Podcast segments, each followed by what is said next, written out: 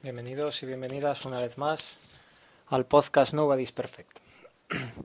En este episodio de hoy vamos a dedicar vamos a dedicarnos a hablar del cientificismo. Puede que haya gente que no, que no sepa qué significa esto del cientificismo y bueno, voy a dedicar un rato al principio a explicarlo. A explicarlo más o menos resumidamente. Bueno, este es el episodio número número 36 y así como el anterior, el número 35, fue una crítica a Eduard Punset con un poco de crítica a lo de este, pues a lo, a lo que se va a criticar en este va a ser una especie de visión general tras un ejemplo. Es decir, bueno, demos como ejemplo de cientificista o de planteamiento cientificista a Punset y a su programa Redes. Si queréis escucharlo, podéis escucharlo gratis en el episodio anterior, como ya sabéis, en iVoox y en iTunes. También podéis seguir este episodio y cualquier otro eh, por el blog, por, por el RSS que tiene. Lo podéis ver en la descripción todo esto de lo que estoy hablando. Entonces, bueno, sin más dilación, vamos a comenzar ya con, con el episodio y bueno, espero que os guste y tenga la misma acogida o, más o menos parecida que el anterior, que fue sorprendente lo mucho que se descargó y lo, la buena acogida que tuvo el episodio de crítica de Punset. No sé yo si fue por porque de verdad hay gente que, que está buscando estas cosas de crítica Eduard Punset, si es que hay gente que busca simplemente algo que diga Eduard Punset y se encontró con esto y le sorprendió. Pero bueno, eh, me doy por satisfecho, ha tenido mucha mucha bueno, mucha mucha descarga el anterior. También me voy a disculpar por algo que ocurre normalmente en estos episodios y es el es por culpa del micrófono. El micrófono se mueve solo, entonces lo tengo que dejar quieto en un sitio. El tema es que si lo dejo quieto en un sitio está lejos de mi boca y entonces se me oye mucho más bajo. Entonces, o es hacer ruido y que se me oiga bien, o es que se me oiga peor y no hacer ruido. Así que voy a intentar que se me oiga mejor sin hacer ruido, que se me oiga más de cerca. Bueno, sin más, como digo, vamos allá con el, con el episodio número 36 de Nobody's Perfect.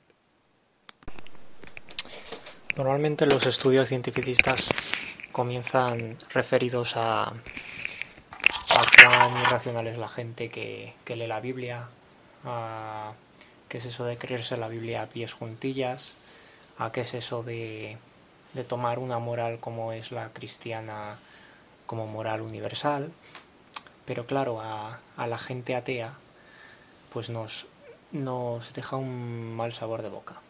Todo, toda, toda esta crítica, ¿no? que por supuesto puede tener toda la razón que queráis, esta crítica, pero ¿qué pasa con la gente que ni creemos en Dios y que ni creemos que la ciencia esté en derecho y en facultades como para poder explicar todo, absolutamente todo lo que sucede en el mundo, sea natural o sea cultural.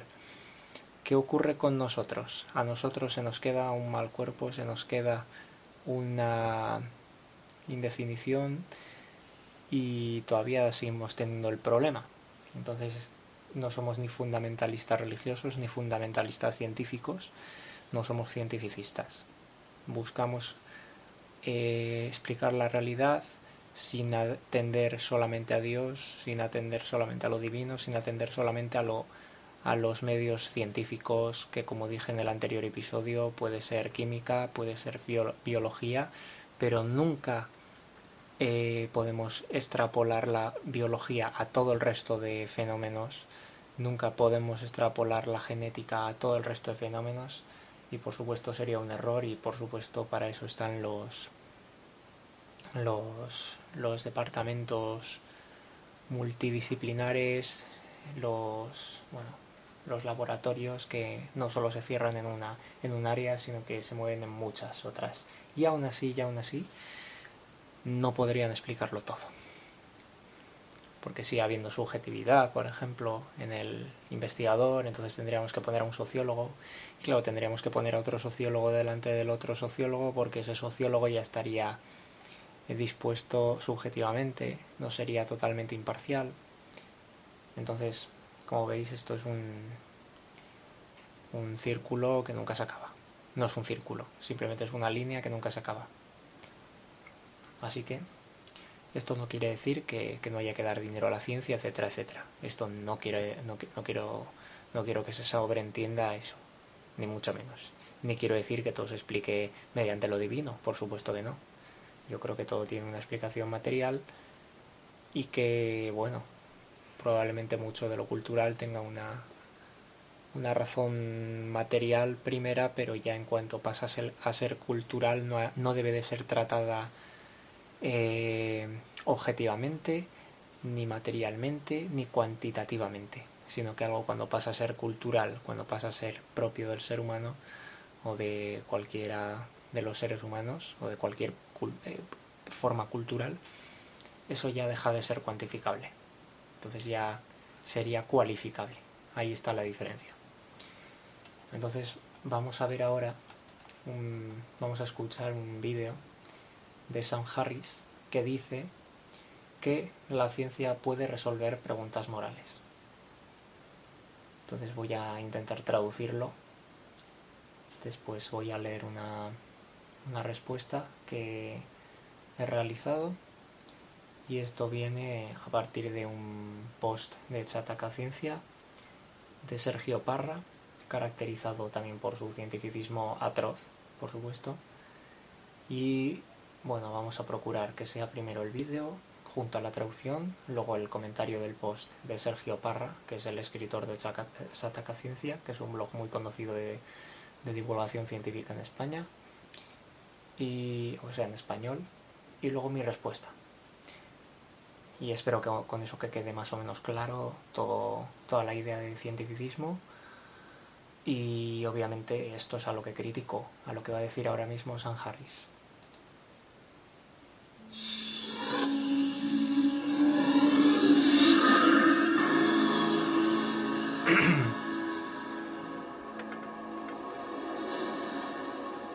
Bueno, ya está comenzando la conferencia de San Harris dura 23 minutos, así que hoy voy a hablar de la relación entre ciencia y valores humanos. En general, se entiende que las cuestiones morales, lo bueno y lo malo, lo correcto y lo incorrecto, son cuestiones sobre las que la ciencia oficialmente no tiene opinión. Se piensa que la ciencia puede ayudarnos a conseguir lo que valoramos, pero nunca puede decirnos qué debemos valorar. En consecuencia, la mayoría de la gente pienso, piensa que probablemente la ciencia nunca respondería a las preguntas más importantes de la vida humana. Preguntas como ¿para qué vale la pena vivir? ¿Para qué vale la pena morir? ¿Qué constituye una buena vida? Voy a argumentar que esto es una ilusión y que la separación entre ciencia y valores humanos es una ilusión y en realidad una muy peligrosa en este momento de la historia humana. A menudo se dice que la ciencia no puede brindarnos una base para la moralidad y los valores humanos, porque la ciencia trata con hechos. Y los hechos y los valores parecen pertenecer a diferentes esferas. A menudo se piensa que no hay descripción del modo que el mundo es, que pueda decirnos cómo debería ser el mundo. Pero pienso que esto claramente no es verdad. Los valores son un cierto tipo de hechos. Son hechos acerca del bienestar de las criaturas conscientes. ¿Por qué no tenemos obligaciones éticas con las rocas? ¿Por qué no sentimos compasión por las rocas? ¿Por qué no pensamos que las rocas pueden sufrir? Estamos preocupados por nuestros compañeros primates mucho más que por los insectos. Es porque pensamos que ellos están expuestos a mayor felicidad y sufrimiento potenciales. Ahora algo crucial a destacar aquí es que esta es una afirmación fáctica. Esto es algo en lo que podemos construir, podemos tener una base material y las posibilidades de experiencia. Entonces podríamos estar equivocados sobre la vida interior de los insectos. Bueno, y no hay noción, no hay versión de moralidad humana y valores humanos con que me haya cruzado que no se reduzca en algún punto a un asunto de experiencia consciente y sus posibles cambios. Bueno, como veis, lo de que se reduzca una experiencia consciente y posibles cambios es esto a lo que yo me estoy refiriendo, lo que me estaba refiriendo antes. Yo también creo que toda, todo comportamiento tiene una base material, pero el problema aquí epistemológico es que en el cambio de, de hechos a valores ya estamos hablando de dos cosas diferentes. Estamos hablando de dos cosas diferentes, aunque tenga su inicio en, en los hechos. Aunque tenga su inicio en los hechos, estamos ya hablando de dos cosas, como digo, diferentes. Estamos hablando de cualidad en los valores, estamos hablando de, de, de cantidad en los, en los actos o hechos. Bueno, seguimos. Incluso si tomamos valores religiosos, pensando en el bien y el mal, una eternidad de felicidad con Dios se piensa detrás de la muerte, una eternidad de sufrimiento en el infierno, uno todavía se preocupa de la conciencia y sus cambios, y decir que tales cambios pueden persistir después de la muerte es en sí una afirmación fáctica, que por supuesto puede ser verdadera o no. Ahora, para hablar de las condiciones de bienestar en esta vida para seres humanos, sabemos que existe un continuo de tales hechos. Sabemos que es posible vivir en un estallo fallido, en el que todo lo que puede salir mal salga mal, en el que las madres no puedan alimentar a sus hijos, en el que los desconocidos no pueden encontrar las bases para, para la colaboración pacífica, en el que la gente es asesinada. Y sabemos que es posible moverse en ese continuo, hacia algo un poquito más idílico, hacia un lugar en el que se concibe una conferencia como esta.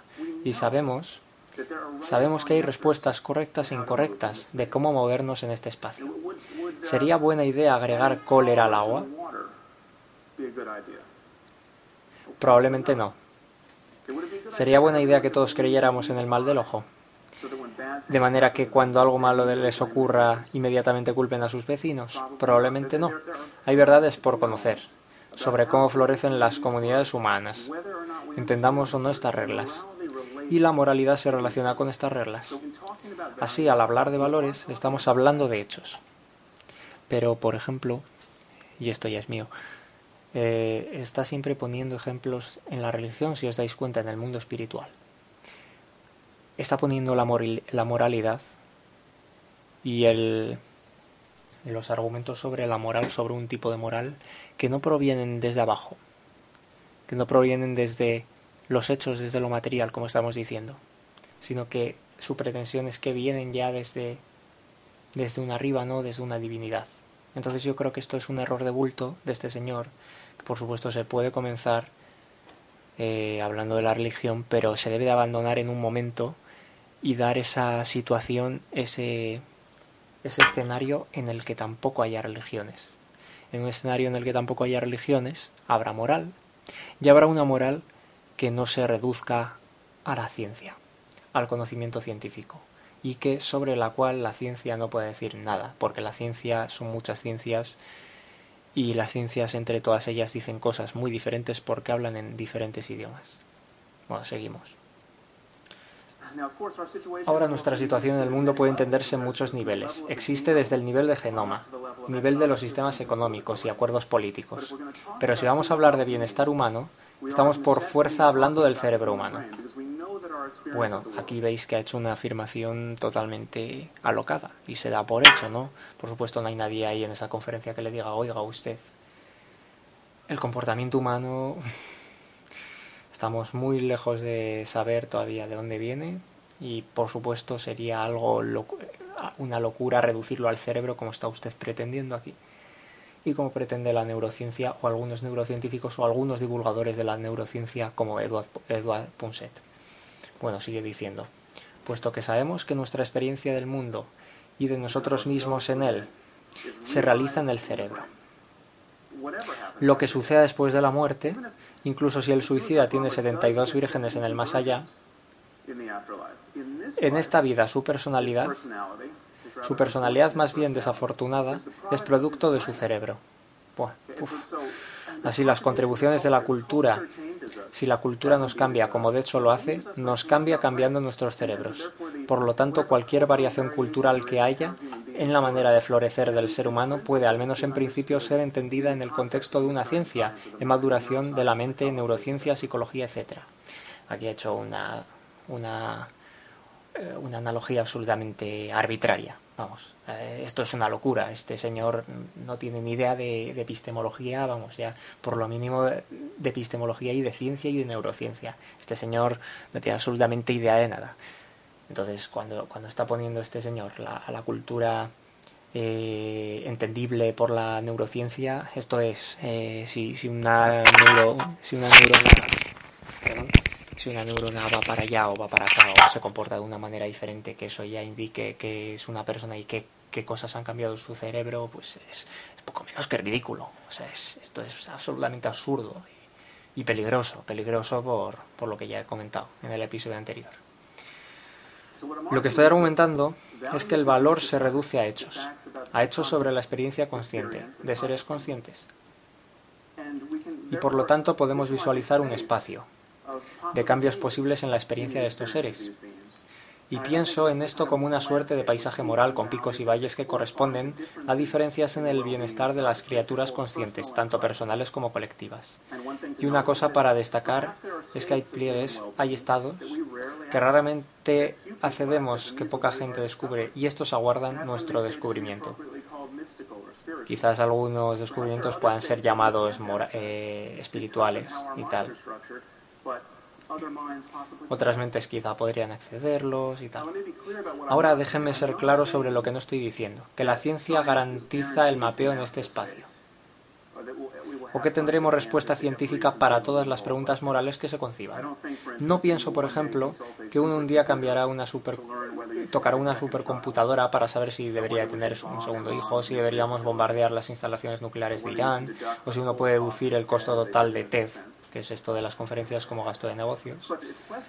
Pero si las preguntas afectan al bienestar humano, entonces tienen respuestas, podamos o no encontrarlas. Bueno, como veis, se ha desdicho. En este momento se ha desdicho. Estaba esperando que se desdijese. ¿Qué pasa? Que este señor se ha desdicho en este momento. Se ha desdicho ya ha puesto esta precaución. Oigan ustedes, no va a llegar el día en que una supercomputadora os vaya a tener que solucionar todo esto. Va a haber siempre una parte de subjetividad. Lo que quiere decir es que la ciencia puede dar información muy, muy relevante para responder con mayor eh, claridad y con mayor puesta eh, de pies en la tierra, como me gusta decir a mí, preguntas morales o preguntas, digamos, espirituales, aunque sea desafortunado hablar de espiritualidad ahora, preguntas morales. Ya lo ha, ya lo ha dicho.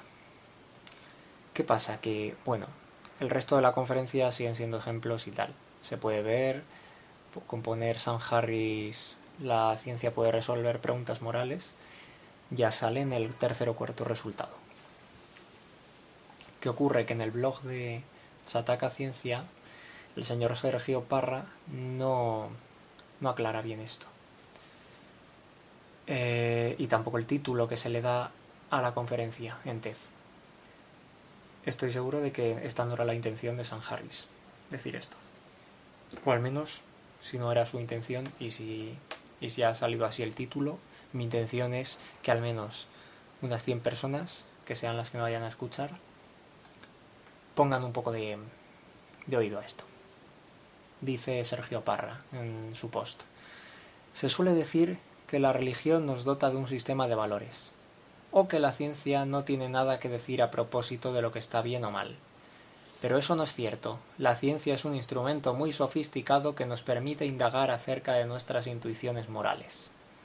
Bueno, bueno, como veis, ha comenzado aquí absolutamente laicista y claro, a un laicista que ponga estas precauciones o, o pegas que estoy poniendo yo, por ejemplo, pues nos queda este párrafo un poco, un poco desafortunado y suelto. Dice Sergio Parra, una intuición moral puede ser contradicha totalmente por el conocimiento científico porque las intuiciones morales son solo eso, intuiciones, y por tanto no se basan tanto en la evidencia como en el azar, los sesgos cognitivos, las emociones o el marco cultural vigente. Como veis, parece que el conocimiento científico es absolutamente intachable cuando estamos cuando somos conscientes de que la ciencia nunca dice la verdad, sino que es una verdad que se construye en el camino. Entonces probablemente lo que hoy sea verdad, pues mañana dejará de serlo. Y en eso consiste la ciencia. Aparte de, descubrir cómo funciona el mundo y cómo funciona la naturaleza dentro de su aspecto, dentro de su rango ¿no? de estudio. dentro de su objeto de estudio. Parece ser que el marco cultural vigente para Sergio Parra es totalmente inútil, eh, desechable, como, como si algo así fuese fuese por lo menos, cuanto menos, una, una un, freno al, al desarrollo ¿no? del ser humano. Bueno, pues vamos a ver. Mm, lo ilustra estupendamente en la TED Talk que ilustra este post. Os recomiendo encarecidamente que le prestéis atención. Podéis seleccionar subtítulos en español si lo estimáis oportuno, que es como lo he estado leyendo yo antes. Además os recomiendo que leáis a Harris, particularmente su libro, ojo al dato, El fin de la fe. Esas 30 primeras páginas de El fin de la fe son de una simplicidad y una coherencia tal que recuerdan a una operación matemática por fin resuelta. Haced la prueba. No es necesario que leáis la obra entera, basta con las primeras 30 páginas. Solo 30 páginas son suficientes para que yo admita que Harris construye una argumentación que está entre lo mejor que he leído en mucho tiempo sobre lo que son las creencias, por qué la religión es peligrosa o la razón de que sea perjudicial que para todos que sigamos considerando respetable que alguien se declare abiertamente creyente o agnóstico. Madre mía, madre mía, esto es esto es horroroso. Pero bueno, recordad que este blog lo leen miles de personas.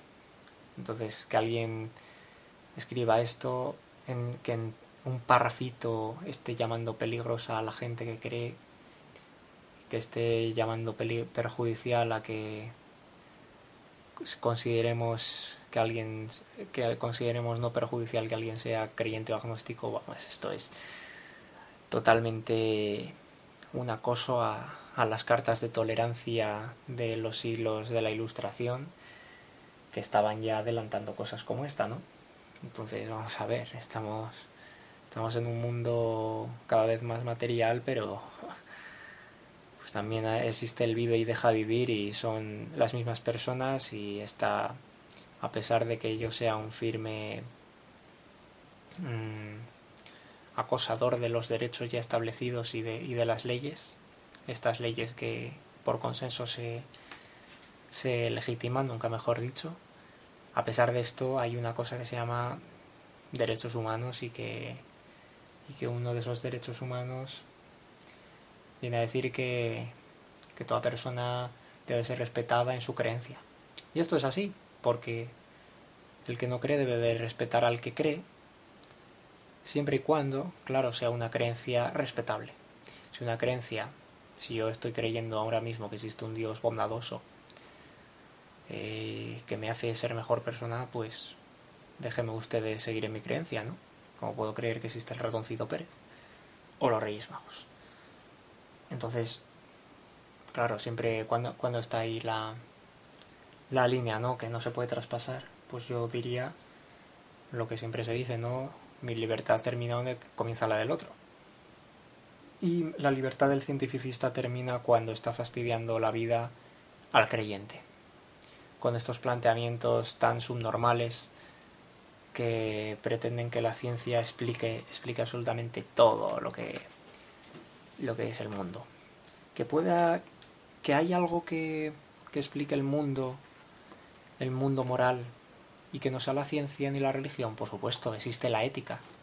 Existe la ética dentro de la filosofía, que mediante eh, razonamientos racionales trata de explicar lo que ocurre, no mediante medios científicos, sí que ha apoyado en ellos, sí apoyada en ellos. Por supuesto, un filósofo, como dije hace tiempo, no puede despreciar la ciencia, pero por supuesto no debe coger el todo por el todo.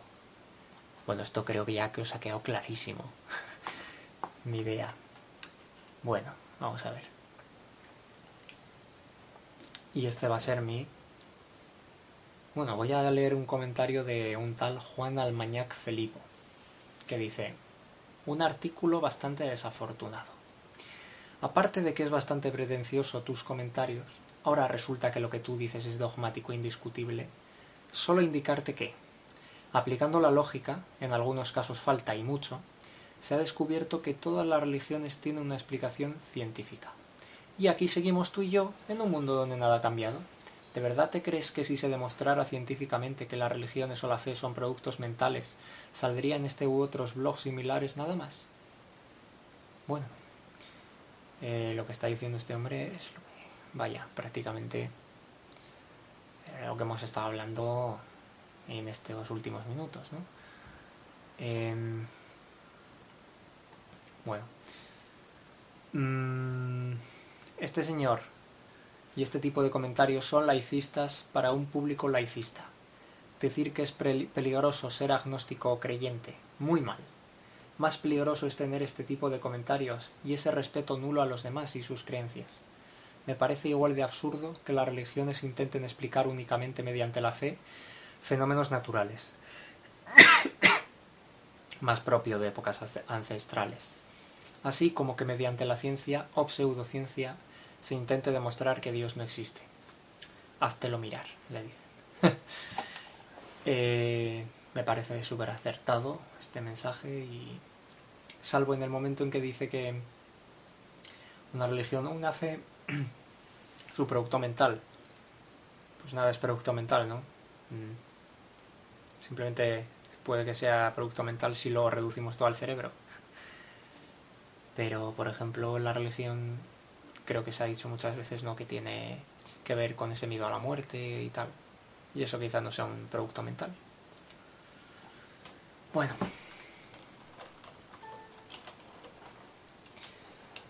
A ver, entonces aquí está mi comentario, que es un poco largo. Buenas, Sergio. Y a todos los comentaristas, que me gustaría decirlo desde ya, admiro por sus comentarios tan atinados. He decidido escribir por aquí el comentario a este post, porque aunque ya te he comentado por Twitter lo que me parece, merece algo más de atención. Lo, primero que tengo que dejar claro para evitar falacias ad hominem ante mi opinión es que soy ateo, que lucho porque se dé más dinero a la ciencia, porque sin dinero, cosa tan irracional y pactada, no habría ciencia. Es decir, mira tú, por dónde cuán, cuán importante es eso tan irracional y pactadísimo, ¿no? Porque cosa menos natural, más antinatural que el dinero.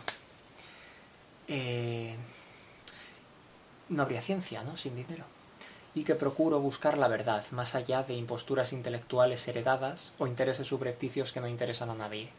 Desde ya perdonad por la pedantería del comentario. Es decir, me viene un tío el otro día y me dice, no, no, no, la ciencia, lo que mueve la ciencia, es la curiosidad del ser humano. ¡Qué bonito te ha quedado! Pero es un pensamiento totalmente cándido, que la ciencia la mueva la curiosidad del ser humano. La ciencia no la mueve la curiosidad del ser humano. Para que un ser humano sienta curiosidad, tiene que tener posibilidades de tener esa curiosidad. Primero tiene que tener dinero para dedicarse a ser curioso. ¿Por qué no hay eh, científicos buenísimos en África? ¿Por qué la mayoría son estadounidenses? ¿Por qué los premios Nobel los reciben seres, seres humanos que viven en los Estados Unidos y en Europa y no seres humanos que viven en África? Siguen siendo seres humanos, ¿no? Pero con más dinero. Estos primeros. Entonces, habría que pensar un poco en eso, ¿no? Parece una perogrullada, pero es que el dinero, algo tan irracional y que mueva tanto, ¿no? Y la política, por supuesto. Sigo. Este post peca de cientificista. El cientificismo busca dar respuesta a todos los problemas del mundo por medio de la ciencia. Considero que esto es un error, incluso epistemológico. Episteme es, la epistemología es esa ciencia, que estudia las formas de obtención de conocimiento. Mediante la epistemología se ha avanzado un montón en ciencia. Se ha creado el falsacionismo, por poner un ejemplo. Súper repetitivo. Bueno. La ciencia da respuestas en su coto. La ciencia no es una, la ciencia son muchas. Decía un premio Nobel español que todo era química. Pues bien, un biólogo o un físico estarían en desacuerdo, pues todo también se somete a las leyes físicas y tiene moléculas, átomos y procesos de reproducción, etc. Ni siquiera voy a comentar más el contenido del post, voy a comentar el título. Dices, Sergio, que tú no estás pretendiendo con este post que la ciencia vaya a explicar todo, sino que va a dar mejor información, más fidedigna, más material. Ok, estamos de acuerdo, pero entonces cambia el título del post. Y en vez de decir que la ciencia puede resolver preguntas morales, di que la ciencia puede dar mejor información para resolver preguntas morales que la religión, pero en ningún caso resolverlas per se. Una cosa es dar información y otra es dar resolución. Tanto el mundo social como el mundo científico, sus, sus logos propios y su historia, véase Bachelard o Canguilhem, están asentados sobre pactos y sobre convenciones, que no convicciones no nos llevamos a error. Esto es innegable. Y de hecho, tanto la ciencia pura, mates, biología, química, como las ciencias sociales, o al menos cada día más, dan rienda suelta a ejercicios de falsación y verificación de las hipótesis que propuso otro científico en algún momento de la historia. Y eso es lo que diferencia la ciencia de la fe. Estamos de acuerdo. La fe te la crees, la ciencia no te la puedes creer, porque creencia y fe son enemigas, al menos, o sea, porque ciencia y fe son enemigas, al menos en el sentido de poder trabajar juntas. No digo que un científico no pueda creer en Dios, que a ver los hilos. Dejado esto bien claro, vamos con la moral y me despido. La moral es también otra convención. La moral no tiene una definición inamovible, por mucho que la RAE ayude a ello. Podemos consensuar que es el modo de comportamiento de un pueblo, rotando entre el bien y el mal. Si esto es bueno, el pueblo va a tender a hacerlo. Si esto es malo, lo va a denunciar y hacer leyes en contra. De hecho, el derecho es puro consenso, ¿Y qué de abogados chuletas hay? La Biblia o el Corán tienen libros de leyes, así como Platón hizo libros de leyes, así como los romanos, así como los del aparato legislativo actual. Basar nuestras reglas de comportamiento actuales en libros como esos, estoy de acuerdo con San Harris, es un error. O al menos estaremos más lejos de un comportamiento correcto desde nuestra perspectiva, es decir, la perspectiva del siglo XXI. No olvidemos que estamos en el siglo XXI, que no podemos juzgar lo que se ha dicho hace tres siglos, porque estaba dicho desde otra perspectiva. Solo podemos juzgar lo que se diga hoy, actual, en el presente. Termino. Es un error creer que la ciencia, pues la ciencia son mates, la ciencia es lógica,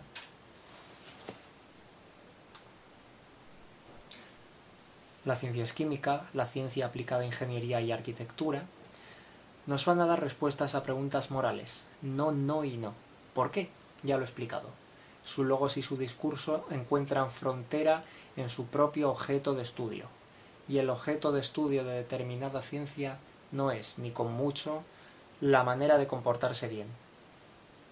La psicología, por ejemplo, que estudia la psique humana o el comportamiento humano, ni bueno ni malo, simplemente su comportamiento, tiene mucho de criticable, pues se asienta sobre supuestos tremendamente difíciles de sostener hoy en día, hoy en día con la moderna neurología, por poner un ejemplo. No lo voy a reducir de nuevo todo a la neurología. La ciencia no puede dar respuesta a eso. Y de nuevo le digo a Sergio, cambia el título del post si quiere ser consecuente con su contenido. Y no lo ha cambiado. Este post tiene como un mes y no lo ha cambiado. Entonces me parece ya que deja mucho deja mucho dicho sobre este señor Sergio Parra. Bueno, mm, sí dar información valiosa puede la ciencia. Por ejemplo, para el aborto o para el ecologismo o los toros. Nunca dar juicios de valor, valorativos. La ética o la filosofía no son ciencia, porque su objeto de estudio no está claro pero en este post y en sus comentarios hemos hablado de filosofía, hemos tratado con una herramienta no científica, pero racional y criticable, diría incluso que falsable, de llegar a una conclusión epistemológica. Otra cosa es que los científicos opinen sobre Dios, eso es otra cosa, pero opinan como señores, no como científicos, como señores y señoras. Como yo puedo opinar sobre centrales nucleares sin tener ni puta idea, o sobre qué me parece el PPSOE, Un científico que diga que puede demostrar la no existencia de Dios con su ciencia es un gilipollas, es un bobo. La ciencia no da juicios de valor. Eso no quita el valor de la ciencia. Los juicios de valor son consensos entre la población. Si media población quiere creer en el espagueti ese, del que ya he hablado antes, espagueti no sé qué, que suelen usar mucho los escépticos, no sé, como ejemplo de, oh, pues yo creo en el espagueti también, como tú crees en Dios. Eh, si media población quiere creer en Dios o en el espagueti, pues que crea. Históricamente, el ataque a las creencias particulares ha sido terrorista. Tampoco caigamos en un fundamentalismo científico o ateo. Tenemos que seguir hoy en día con juicios subjetivos sobre muchos de nuestros comportamientos, por no decir todos, porque somos sujetos, y de momento por mucho que los cientificistas traten de negarlo, no somos hombres, mujeres, máquina. Y precisamente es este hecho lo que nos da libertad o libre albedrío, o como queráis verlo. Para terminar, paro un poco para casa y dejo una frase de Kant que viene mucho a cuento de este post. No es cita literal, la recuerdo de memoria. Dice Kant, para mí es mucho más importante saber cómo comportarme que saber cómo funciona el mundo. Esto es todo. Muchas gracias por haber escuchado este episodio. Hasta la próxima. Se despide Francisco Ribeira.